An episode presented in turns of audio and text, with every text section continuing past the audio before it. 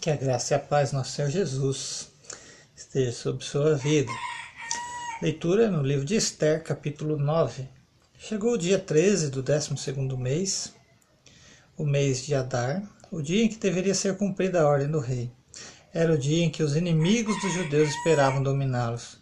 Mas o que aconteceu foi o contrário. Os judeus derrotaram seus inimigos. Em todas as cidades do reino onde havia judeus, eles se reuniram para atacar os que queriam matá-los. Ninguém podia resistir aos seus ataques, pois todos estavam com medo deles. Todos os oficiais das províncias, isto é, os chefes dos vários povos e os representantes do rei e os governadores das províncias, ajudaram os judeus, pois tinham medo de Mordecai. A fama dele se havia espalhado pelo reino inteiro e todos sabiam que ele tinha muita autoridade no governo. E o poder de Mordecai ia aumentando cada vez mais. Portanto, os judeus fizeram com, é, portanto, os judeus fizeram com os seus inimigos o que queriam, é, o que queriam. Mataram todos com as suas, com as suas espadas. Não deixaram ninguém escapar. Em Suzã, capital, eles mataram 500 homens. Mataram também os dez filhos de Amã, filho de Emedata, inimigo dos judeus. Os nomes deles eram Parsandata, Dalfão, Aspatá, Parata, Adalias, Aridata, Parmasta, Arisaí, Aridaí e Vaizata. Mas os judeus não ficaram com os bens deles. Naquele mesmo dia, o rei foi informado de quantas pessoas haviam sido mortas em Suzã. Então disse a Esther: Aqui em Suzã, os judeus mataram quinhentos homens e também os dez filhos de Amã. E nas províncias, quantos eles terão matado? O que é que você quer agora? É só pedir. Se quiser mais alguma coisa, eu lhe darei.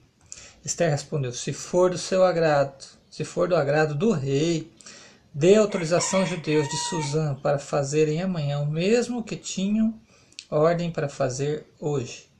Peço também que os corpos dos dez filhos de Amã sejam pendurados em forcas. O rei concordou e mandou ler a autorização em público em Suzã, e os corpos dos dez filhos de Amã foram pendurados em forcas. No dia 14 do mês de Adar, os judeus de Suzã reuniram e mataram mais trezentos homens na cidade.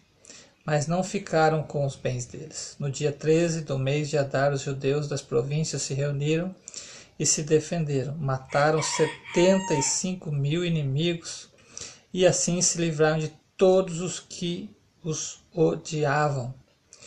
Mas não ficaram com os bens dos mortos. No dia 14, eles descansaram e comemoraram com banquetes e festas. Mas em Suzã, os judeus comemoraram no dia 15 do mês, pois nos dias 13 e 14 eles mataram seus inimigos e só no dia 15 descansaram. É por isso que os judeus que vivem em vilas e povoados comemoram o dia 14 de Adar com banquetes, festas e mandam comida uns aos outros. Mordecai escreveu tudo o que havia acontecido e mandou cartas a todos os judeus que moravam em todas as províncias do reino tanto aos de perto como aos de longe, nas cartas lhe ordenou que todos os anos eles comemorassem os dias 14 e 15 do mês de Adar, pois foi nestes dias que os judeus se livraram de seus inimigos, e foi neste mês que a tristeza e o luto se transformaram em alegria e festa. Portanto, que, que dessem banquetes e festas, mandassem comida uns aos outros e distribuíssem presentes aos pobres. Assim, os judeus de acordo com o que Mordecai tinha escrito, começaram o costume de comemorar esses dias.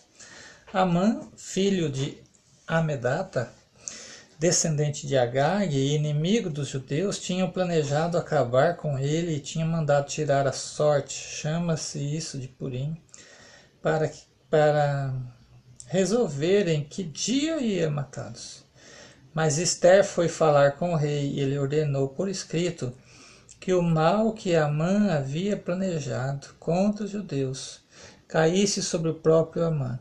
Portanto, enforcaram Amã e os seus filhos. É por isso que esses dias feriados são chamados de Purim, que é o plural da palavra pur, Aqui tem uma nota de rodapé, né, uma letrinha G. A gente vem na nota de rodapé. Por quer dizer sorte. E até hoje essa festa judaica é chamada Purim. Né? Só para a gente não ficar com um pensamento errado a respeito da palavra, já que a, a nova tradução guarda de hoje nos ajuda aqui. Né? A gente lê aqui e nos ajuda, né? Importante as notas de rodapé. Como resultado da carta de Mordecai e de tudo o que os judeus tinham visto e das coisas que aconteceram. Versículo 27 agora. Eles resolveram que eles mesmos e seus descendentes e os que se convertessem ao judaísmo seguiram, seguiriam o costume de comemorar todos os anos esses dois dias conforme Mordecai havia escrito. Ficou resolvido que daí em diante Toda a família judaica em todas as cidades das províncias do reino comemoraria a festa de Purim, para que os judeus lembrassem sempre do que havia acontecido. Nunca, em qualquer época, deixariam de comemorar essa festa. A rainha Esther, filha de Abiail, também escreveu uma carta junto com, a, com o judeu Mordecai, dando todo o seu apoio à carta que Mordecai havia escrito a respeito da festa de Purim. Cópias da carta foram mandadas a todos os judeus das 127 províncias do reino, desejando-lhes paz e prosperidade, e confirmando que a festa de Purim devia ser comemorada nos dias marcados, assim como haviam marcado para si mesmo e para os seus descendentes dias de festas, de jejum, eles deveriam seguir essas ordens do judeu Mordecai e da rainha Esther. A ordem de Esther confirmando as instruções para a comemoração de Purim. Foi escrita num livro. Essa foi então a leitura do capítulo 9. Que Deus abençoe sua vida com essa leitura em nome de Jesus.